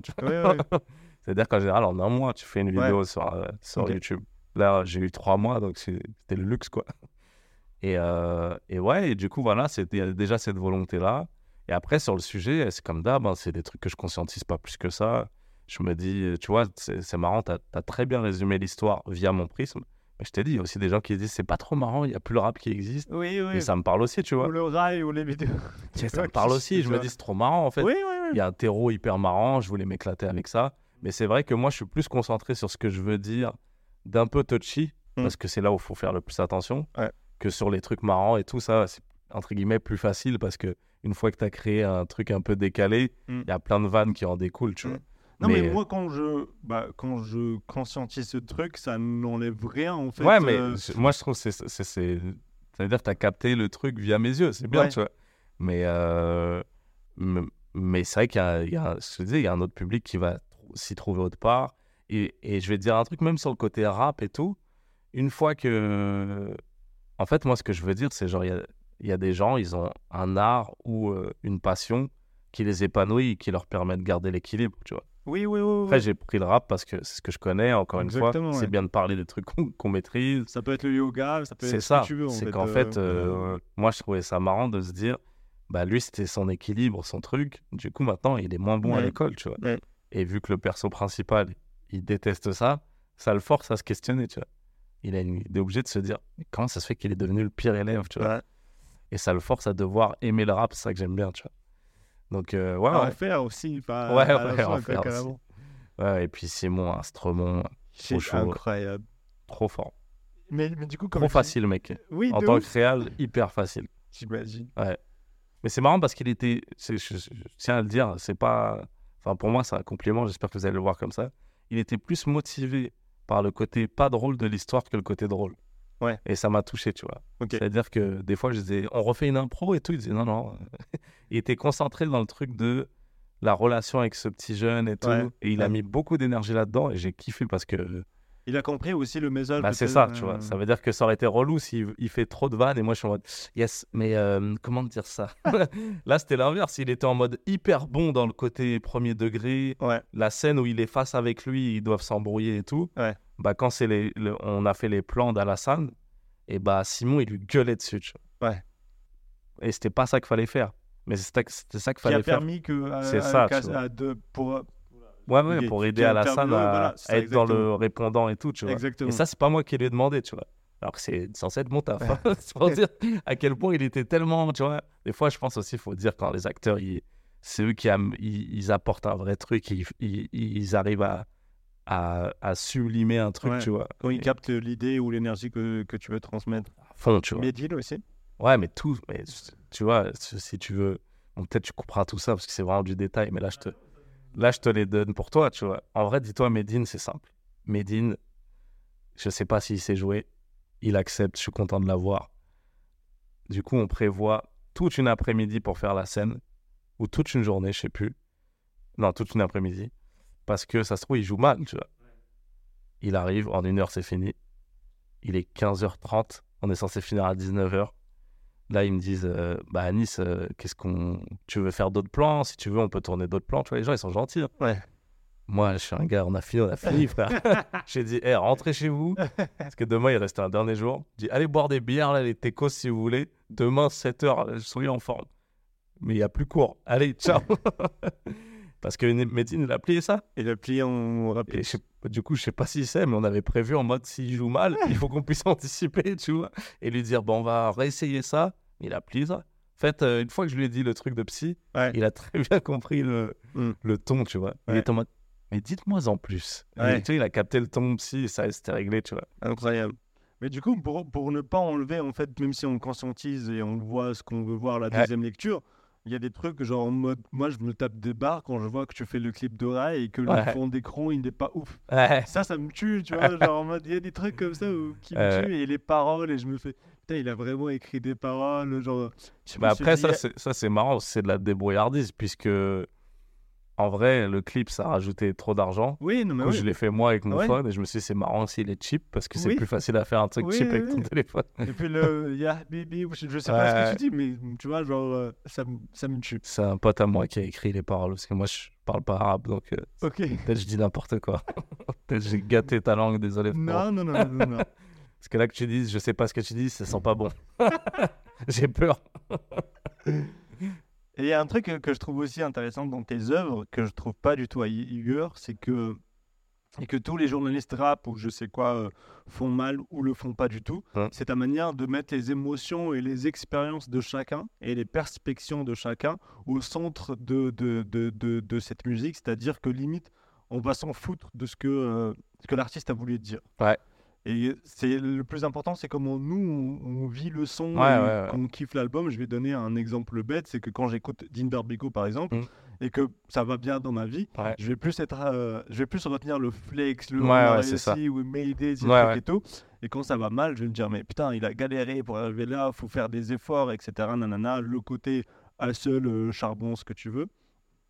Et euh, j'aime bien que toi tu mettes ça et et je l'ai vu dans une interview que tu as faite où Ouais. tu parles de Lélo, PNL, Hamza, etc. Ouais, ouais. Tu parles de, bah, par exemple, ou même l'album de Son 13, Ouais, tu parles de comment toi tu l'as écouté, tu l'as découvert. Bah, c'est ça ce qui fait. euh, bah, à fond. Ouais, voilà.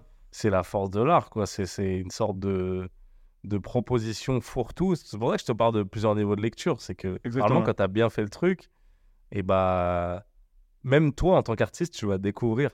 Tu vois, c'est-à-dire, il y a quelqu'un qui va te dire, moi, ça m'a parlé parce que ça, tu vas dire, ah bon? Oui, Tu vois, c'est ça qui est ça que j'aime dans l'art, tu vois, c'est que c'est que il y a pas de bonne réponse. Tu peux pas dire ça c'est bien parce que c'est que en fait, on, des fois on a le sentiment qu'on dit la même chose, mais si on en parle bien longtemps, en fait, on dit pas la même Oui, chose. voilà. Chacun a sa perception, sa subjectivité et c'est sûrement le cas avec plein d'art, hein. j'ai pas envie de de peut-être mettre le rap sur un piédestal, mais comme c'est le truc que je connais le mieux, qui m'a le plus parfois aidé, accompagné, etc. et tout. Euh, Ouais, c'est ouf, tu vois. Et je- oui, je crois que je dis que l'album de Rimka, je sais pas s'ils ont gardé ça. Je dis que j'étais allé voir quelqu'un de ma Oui, famille en ils ont prison. gardé, ouais. Ok, merde, ils ont gardé. ouais, et du coup, non, mais c'est con. Mais tu Ouais. vois, genre, avec tout ce que ça veut dire, la prison dans ta tête et tout, d'écouter ce gars-là et, tout, et d'être à, à côté d'une prison, bah, il m'a aidé à moins être dans un mindset triste et tout, tu vois. Donc, euh, c'était hyper précis, tu vois. Là, c'est- les gens disent quoi Il faut aller écouter l'album à côté d'une prison? Eh oui, c'est le seul moyen de. Mais tu vois, c'est hyper subjectif. D'apprécier l'album. S'il n'y a pas de présent à côté de chez vous. Vous avez bah, passé à côté du truc. Et, euh, et du coup, aujourd'hui, tu fais plein de formats différents dans lesquels tu mets. Bah, toi, tu... j'ai l'impression que plus on parle, plus tu le vois pas comme ça. Mais moi, j'ai l'impression que quand même, tu mets en avant cette culture. Ouais, Tu- bah, Tu, tu... ça me dérange pas qu'on me voit comme ça. hein. non, c'est vrai. Et, et, euh, et que tu mets en avant aussi les valeurs et les sujets qu'elle traite. Ouais, voilà, moi, c'est ça, en fait. Oui, voilà. Ouais. Bah, quand je dis tu mets, ouais, c'était ça. Tu, quand tu mets en avant, tu mets en avant les valeurs, les sujets qu'elle traite, qu'elle traite et tu essaies aussi d'avoir plusieurs avis et de les confronter entre eux et, euh, et de, de savoir ce que les gens pensent de cette culture. Tu as fait Ah ouais. dernièrement euh, euh, fait écouter du rap à quatre personnes qui n'ont totalement rien à voir Ouais. et qui détestent le rap. Pourquoi ça te semble important pour toi de le faire, ça, dans ta chaîne, comme tu dis, et de t'exprimer sur ces sujets-là? Bah, déjà, parce que, comme tout truc qui devient hyper populaire et tout, j'ai peur de la récupération.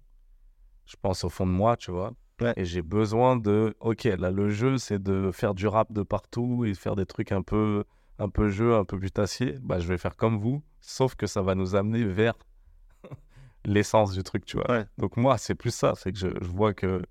Je sais pas, je c'est pas forcément que YouTube et tout, mais je sais pas, certains créateurs qui s'en foutent du rap, ils s'en servent euh, pour euh, faire des Oui. vues. Je me dis, Oui, bah, oui, ok, bah, je vais jouer votre jeu, mais moi, je vais amener vers parler du rap au final ou questionner le rap, essayer de le comprendre, etc. Et euh, c'est plus un système de défense, tu vois. Et aussi parce que c'est ma, je crois que c'est ma manière de créer tout court aussi. Je ne saurais même pas faire du full divertissement, euh, etc. J'ai besoin de me dire, ouais, mais qu'est-ce que ça raconte? Qu'est-ce que ça peut amener comme réflexion, etc. Et tout. Je t'ai dit, même si euh, il y a des gens qui vont prendre le premier niveau de lecture et se dire, putain, c'est des haters face à des rappeurs et tout, ça me dérange pas du tout. Ouais. Mais par contre, moi, ma responsabilité, c'est de me dire, je peux pas proposer que ça aux gens, il faut que j'aille Plus, en profondeur et que j'essaie de me prendre la tête, tu vois. Donc, oui, il y a toujours ce souci de se dire, c'est quand même une culture de ouf. Il y a des valeurs de dingue et tout. Il y a plein de trucs à dire. Ouais. Ne restons pas que sur euh, Le cliché. le côté mélodieux, le côté stéréotypé, le cliché et tout. Essayons de s'en servir comme une base pour, euh, pour se questionner, pour, se nuan- pour nuancer les choses. Et voilà, tu vois. Et ça, quand je dis ça, ça a l'air chiant. Mais Non. on peut faire ça et que ça soit quand même amusant et que Oui, bah qu'on oui. passe des bons moments. et- Exactement, où ça rigole. et Moi, dis-toi, même- je vais te dire un truc, toutes les vidéos que j'ai faites là, où même les Français savent-ils rapper et tout, c'est des bêtes de journée. Bah, Tu vois, les gens, ils- je le dis pas assez, j'ai passé des bêtes de Oui. journée. C'est-à-dire, Ouais. quand c'est fini, t'es en mode, c'est fou les gens qu'on a rencontrés. Parce que voilà, moi, dans ma vie, c'est pas non plus euh, mon quotidien Ouais. d'aller parler aux gens dans la rue. Ouais. Je suis pas très comme ça. Genre, euh, moi-même, c'est la galère. hein. Il y a des milliers de rushs où je suis en mode assis, sur une- assis par terre, Salif qui est debout, qui sait qu'il faut pas me casser les couilles parce que c'est très compliqué à faire pour moi. Mon cousin qui filme en mode là, tu vas le faire bientôt, tu penses, parce que la batterie de la caméra, je dis oui, oui, oui. Et c'est genre, je dois, tu sais, je dois prendre sur moi et me lever et me dire excusez-moi, euh, en fait, on fait une vidéo, on fait rappeler les gens. Non, non, j'ai pas le temps. Et après, je me rassois en mode attendez, laissez-moi une heure encore. parce que c'est trop dur, en fait, de se prendre des râteaux. C'est Ouais. pas mon truc préféré, moi. Moi, mon truc préféré, c'est ce que ça crée quand ça marche. Mm. Et voilà, quand je fais la vidéo des haters, c'est tout. Bah, il y a un moment, même, je suis ému, quoi. Il se passe un truc où, genre, ils sont là à dire, moi, j'aime pas, Ouais. c'est nul, c'est Ouais. de la sous-culture, c'est dur, tu vois. Et moi, je suis en mode, ok, ben alors, laissez-moi juste vous faire écouter. Genre, je suis vraiment comme un bouffon. Et tu vois, il y a des gens qui ont dit, euh, il y a des potes à moi qui m'ont dit, pourquoi tu veux faire aimer le truc aux gens, tu vois, qu'ils aillent se faire foutre, tu vois. Ouais. Mais au fond de moi, je vais dire la vérité, je suis d'accord de ouf, qu'ils aillent se faire foutre. Mais je me dis, le fait de le voir et de s'en servir, Il parle Pour pas moi- des gens qu'il a invités en Non, non. particulier. en soi, tu vois, gens, la bah, démarche de vouloir faire aimer les gens qui détestent, Ouais. c'est vrai, pourquoi faire, tu vois. Mais là, pour moi, il y avait l'occasion de créer un truc Ouais. qui allait servir le rap, c'est pour Oui, ça, oui, tu vois, qui Ouais, allait exactement. servir le truc. Ouais. C'est pas tant pour eux leur faire changer d'avis, en fait, je m'en Oui, foutais. C'est qu'au final, je savais que même si tout le monde était, au final, ils ont un peu changé d'avis, mais si personne avait changé d'avis, si tout le monde était resté fermé d'esprit, c'est le rap qui allait gagner, tu vois. Parce que c'est le rap qui allait prôner l'ouverture Ouais. d'esprit, c'est Mm. le rap qui est, c'est eux qui allaient venir vers eux et se mettre en danger. Et du coup, j'étais en mode, je sais que c'est le rap qui va gagner quoi qu'il arrive, tu vois. Et dans mes vidéos, c'est toujours ça, c'est que je me dis, je sais que le rap va gagner à la fin, donc, donc je suis pas inquiet, tu vois. On Et au final, plan. pour le coup, ouais, ceux que j'ai pris, euh, pas tous, mais il y en a quand même qui ont, Ouais. évolué, leur avis il a évolué, donc, euh, Trop bien. donc euh, ouais, trop bien, tu vois. Et ça, j'ai pas voulu le tricher. hein. Ouais. C'est-à-dire que même, j'ai même plus fait l'inverse. C'est-à-dire que j'aurais pu faire un montage où ça donne l'impression qu'ils ont complètement changé d'avis. Et moi, j'ai en fait, je me suis dit, mais non, mais viens, on assume que à la fin, Bernard, dédicace à lui, il est en mode, bon, pour moi, ça a rien changé pour Moi, moi. je suis têtu. il dit Ouais, il dit, moi ça. je suis têtu, ça changera pour moi. Et, Ouais. et je suis bah vas-y, frère, si tu, c'est ça que tu assumes comme truc, bah je veux que ça existe dans la vidéo, ça fait partie de la vie, tu vois. Exactement. ouais. Et euh, cette année, tu as commencé du coup la deuxième saison de Mandika. C'est incroyable ça. Où Ouais. tu mets, euh, tu mets, euh, tu donnes la fort Ouais, on essaye, ouais. à des, des gens qui ont soit moins de 10K d'abonnés, Ouais. de stream, etc. Ouais. Euh, c'est aussi un moyen, du coup, tu disais tout à l'heure, que tu as trouvé pour faire des passes. Ouais. Et, euh, Et, et ne pas en faire aussi parce que là j'en profite, vu que je me confie sur tout. Ouais. Ce qui est dur, et je pense que c'est bien de le dire aux gens, quand tu lances des trucs où t'aides les gens, et bah tu dois sélectionner qui t'aide. Ouais. Et du coup, tu dis plus non que tu dis oui, tu vois. Ouais. Et ça, si t'as pas les épaules prêtes pour ça, c'est pas facile, tu vois. Exactement. Parce que moi, euh, dans tous les formats que j'ai fait, même les France savent-ils rapper, quand ça a pris trop de succès et que les gens ils me suivaient dans la rue, Ouais. ou que je disais j'allais à Bordeaux et à la gare de Bordeaux, il y avait déjà des mecs, tu vois. Je me disais, ah ouais, là c'est. Ouais. Tu vois, là je perds le contrôle. Ouais. J'ai plus. En fait, moi je voulais montrer que tout le monde est, euh, a une appétence pour le rap. J'ai pas envie de faire. euh, les, les gars qui veulent percer savent-ils rapper, tu vois. et, euh, et je me suis dit, ok, bah, c'est ça qui. Je me suis dit, le format là, c'est compliqué de continuer à le faire. Ouais. Moins de 10 cas pour le coup, c'est ça. Mais euh, il faut que je sélectionne. Ça qui est chiant. Et ça, c'est pas facile, tu vois. C'est les artistes qui te, qui te contactent. euh, Ouais, ouais, tout le temps, mec. Tous les jours, non-stop, tu vois. Et je sais qu'il y a des gens qui se disent, mais pourquoi il me choisit pas? C'est un enfoiré et tout. Mais c'est ça qui est horrible, tu dois choisir. Ouais. Donc j'ai créé un truc qui aide des gens, mais qui n'en aide pas aussi, tu vois. Mais c'est quoi les critères, par exemple, si tu peux expliquer aux gens que. Je suis pas à l'aise avec ce truc de critères parce que moi, ce que j'essaye, c'est de créer des critères où il y en a, où genre, il y en a pas. Quoi. Oui, voilà. Ça veut dire que je vais te dire un truc. En vrai, il y a un critère. C'est que pour moi, plus la proposition artistique, elle est forte, Ouais. plus tu as des chances d'être invité. Ok. Parce que, comme c'est des mecs qui n'ont jamais fait d'interview, s'ils savent pas parler de leur musique, Ouais. c'est compliqué pour eux, en fait. Oui.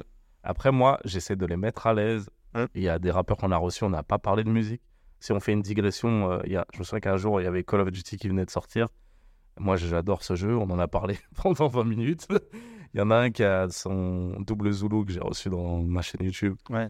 Euh, Putain, le il, son d'ailleurs qu'il a joué dans la vidéo. euh, Ouais, ouais. il Bah, est juste- incroyable. il a un délire euh, catch et tout, etc. Et bah, du coup, il a parlé de catch avec Salif pendant 20 minutes. J'avais aucune ref. Donc, euh, l'idée, c'est pas. Mais c'est plus facile d'avoir des mecs qui ont pensé leur art. Oui. Même s'ils ont 17 ans, hein, même s'ils font du rap depuis un an. Ça, ça Ouais. veut pas dire forcément que. Ouais. euh, justement, je veux qu'il y ait de la place pour tout le monde. Mais des fois, il y a des mecs qui font des trucs en mode c'est le truc à la mode. Euh, j'ai pas plus pensé ça, j'ai envie de percer, etc. Ce que Ouais. je comprends. Mais du coup, moi, je me dois de mettre un critère. Et s'il y a un critère, c'est celui-là, tu vois. La proposition artistique. Ouais. Mais sinon, après, il n'y en a pas, quoi. Je veux pas qu'il y en ait parce que je me force à... Et ce que j'essaie de faire, c'est de pas choisir tout seul. C'est-à-dire, Ok. des fois, je fais venir des invités, c'est eux qui ramènent quelqu'un, tu vois. Est-ce que musicalement ça doit te parler quand même ou Non, pas obligé ok. Même dans les gens que j'ai choisis, il y a des mecs qui me parlaient pas musicalement, tu vois. Sinon, c'est horrible. Et encore, ça va, j'ai des goûts assez larges. Mais Mais- même, Avec les goulards, c'est horrible, tu vois. Bah, peut-être on va couper cette partie, mais moi j'ai Ouais. une question à te Ouais. poser. Tu vois, Bah, moi, par exemple, dans notre podcast, à notre petite échelle, on Ouais. reçoit des artistes qui, qui me disent est-ce qu'on peut passer dans le podcast, etc. Et je me dis, bah, si son style de musique me parle pas, bah, en fait, j'aimerais lui donner cette opportunité-là, mais je saurais pas quoi lui dire. Tu vois. Le podcast, il dure au format une heure. On va parler d'un truc, on, Hum. C'est très intéressant ce que tu dis. Mais moi, en fait, à partir du moment où la proposition artistique, elle est forte, j'ai des trucs à dire. Ok. Mais t'as raison. Euh, Il y a des mecs que j'ai reçus, je les ai écoutés de ouf. Et par contre, je suis transparent. Il y a un mec c'est le mec que j'ai le plus écouté de l'année. Si t'écoutes l'émission, je fais que dire c'est le mec que j'ai le plus écouté de l'année. Ouais, ouais. Et je, si je suis enthousiaste, je vais pas le cacher. Mais je suis aussi très enthousiaste avec un mec que j'écoute pas. Mais je me dis, mais comment t'en es arrivé à faire une proposition aussi euh, originale C'est quoi ton parcours Ça m'intéresse vraiment, Ouais. tu vois. Donc je suis à l'aise avec ça, tu vois. Ok. Je- C'est pas des gens que je reçois, je déteste, tu vois, c'est Ouais. différent. Je pense que ça serait dur. Mais t'as raison, hein, c'est, c'est, du coup, c'est différent. C'est-à-dire que je me dis, je suis très curieux de pourquoi il fait ça, comment il a commenc- commencé. Et en vrai, aussi, c'est plus facile à ce niveau-là d'interviewer des gens qui commencent parce que tu es curieux de tout. Tu as envie de savoir quel est le déclic, qu'est-ce qui fait qu'ils se sont lancés, pourquoi il y a leurs frérots qui sont venus. Ouais. Enfin, euh, le mec qui vient de Rouen, est-ce qu'il y a une scène musicale à Rouen tu vois. Donc, euh, il y a- y quand même plein de trucs à dire, tu vois. Mais tu as raison, il y a quand même une différence entre quand je fais eux et des gars que j'ai grave écoutés. Et cette année, il y a aussi un gars que j'ai reçu que j'ai grave écouté. Je suis sûr que j'ai pas envie de réécouter, mais ça s'entend que je suis excité, que je suis en mode, mais t'es trop chaud. tu vois, moi, je suis, je suis honnête, tu vois. Ok. Que C'est chiant de devoir euh, mettre un masque de journaliste et Ouais. de prendre de la distance et d'un coup, t'as l'impression que tu lis un texte, tu vois. Ouais, c'est ça. Surtout que moi, l'émission que je vends, elle est pas du tout comme ça. Ouais. On est hyper spontané tout le temps et d'un coup, on reçoit un mec en mode, donc en 2004, ce serait relou, tu vois. Eh ben, je, je souhaite et j'espère que cette émi- mi- émission que tu fais continue. euh, Enfin, Bah ouais. que qu'elle dure. Bah, pour l'instant, il n'y a pas de raison. Ouais. Si ça s'arrête, ça sera parce que j'en ai marre. Mais en tout cas, si moi j'arrête, ça sera parce que j'en ai marre. Mais moi, je veux faire en sorte que ça... l'émission, elle s'arrête pas. Ouais. Ça veut dire que même si je le fais plus, enfin, ça va peut-être être compliqué de le revendre, mais je dirais à Mouf qu'il faut que ça continue. Il faut un endroit où les gars qui émergent, ils puissent euh, S'exprimer. s'exprimer et tout. leur Moi, je trouve ça etc. trop important. Est-ce que tu as des projets que tu sur lesquels tu es en ce moment, dont tu aimerais parler euh, ou Pas du tout. Euh, Qu'est-ce que je fais? Bah Là, je fais un festival de court-métrage, là, euh, qui s'appelle justement Les Concernés. Ouais. Et l'idée, c'est de célébrer un peu la diversité dans la fiction, etc. Euh, ça sera le 5 novembre dans un lieu qui s'appelle la Flèche d'Or, un lieu de ouf, euh, associatif et tout. Incroyable, ouais. Et, euh, et euh, l'idée, c'est de, ouais, d'essayer de, encore, encore une fois, faire des passes D dans la fiction. Il y aura une masterclass, il y aura une table ronde pour parler un peu de tout ça. Il y aura un jury qui va choisir un, un- un court-métrage, quoi, le Je meilleur crois que le court-métrage. jury, c'est. Ouais. euh, J'ai oublié c'est, mais j'ai l'impression. Non, je crois que j'en ai pas parlé encore. Ok, d'accord. C'était une technique pour que je le balance. C'est pas mal, ça. m'a bien eu, putain. En vrai, je peux... ça sort quand votre truc là? Ça sort. euh, c'est- ça sort en fin novembre, je crois, non? Ok, bah. Bah, ça sera déjà passé, alors ça Ouais. sert à rien de parler de ça. Mais ouais, le jury, c'est- Mathieu Longat, euh, Salif Cissé, mon pote, euh, un mec qui s'appelle Cédric Ido, qui a fait un film de science-fiction sur la banlieue, et euh, une meuf qui s'appelle Inga Mago, qui bosse à Netflix, Ok, entre autres, qui est réalisatrice aussi. ok. Et je crois que tu as fait des open mic aussi dernièrement à la Flèche d'Or aussi. Ouais, à la flèche. En fait, je kiffe le lieu déjà.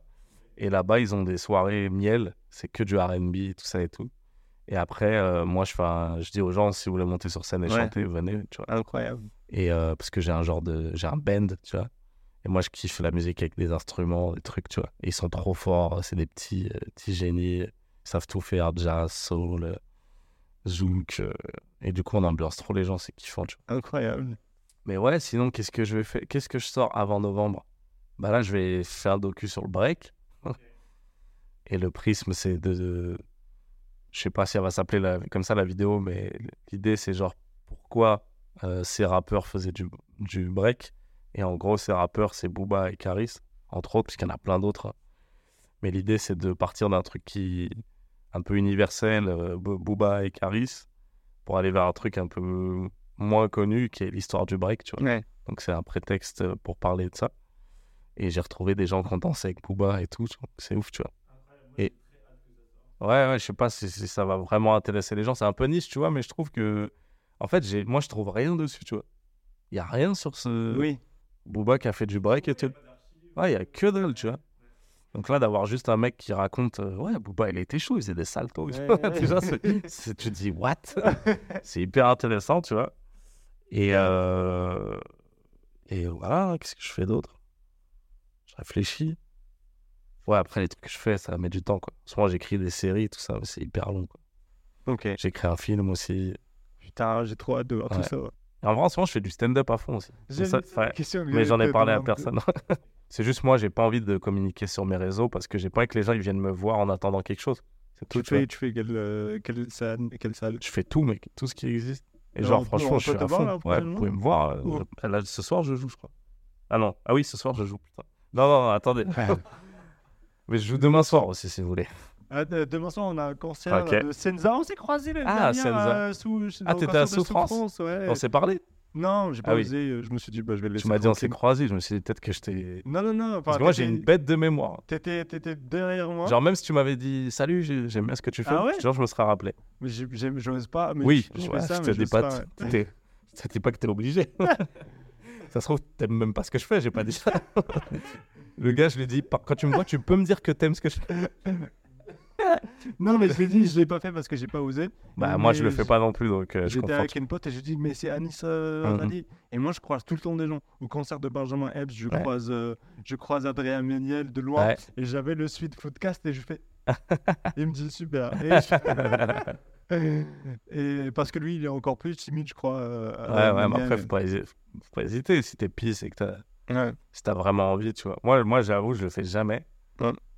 Mais quand c'est des milieux un peu, euh, genre on a une soirée VIP et qu'il y a quelqu'un de connu que j'aime bien, moi je le dis, tu vois. Ouais. Et je trouve c'est j'en ai marre de cette branlette de on se le dit pas, tu vois. Ouais, ouais. Non, mais moi, c'est plus, j'ai peur de déranger le gars. Non, mais voilà, c'est pour ça que je t'ai dit. Par contre, moi, si je suis dehors, Ouais. je comprends, tu vois. C'est Ouais. un autre délire. Je me dis pas. euh, Mais je... en même temps, vu que je le fais dans des milieux, c'est que je me dis que ça vaut peut-être le coup, des Ouais. fois, de dire aux gens que tu kiffes et tu sais pas quelle discussion ça va créer, tu vois. Ouais, de ouf. Faut, faut pas hésiter. Et T'aimes bien, du coup, t'attends le, son projet, Souffrance? Euh, à qui? Souffrance. Ouais, à fond, ouais. Mais Ouais. Souffrance, c'est mon gars. hein. Ah ouais Ah, c'est grave mon gars. Ah, c'est trop mon gars. C'est... Lui, il, veut, il voulait faire de la fiction. On s'est capté, on a écrit et tout. Ah ouais, Ouais. Putain. Il m'a pitché une idée de film et tout. Ah ouais? Ouais. Eh ben, on a hein, invité nous Senza. euh, Ok. C'est l'épisode qui sort avant le tien, d'ailleurs. Et du coup, demain, il fait la première partie d'une meuf euh, d'une quinri à la place à Châtelet. Et du coup, on s'est dit, bah vas-y, on va faire un format vidéo, on va aller chez lui poser des questions en loge, etc. Euh, Là-bas, on kiffe de ouf. Mais tu me diras tes dates euh, Ah, en plus, c'est à Barbès, à côté. au Barbès Comedy Club Ouais.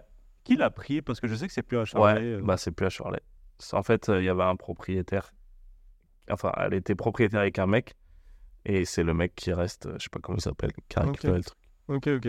Mais ouais, c'était mieux avant. Et ça va, ça se passe bien, tu kiffes toi?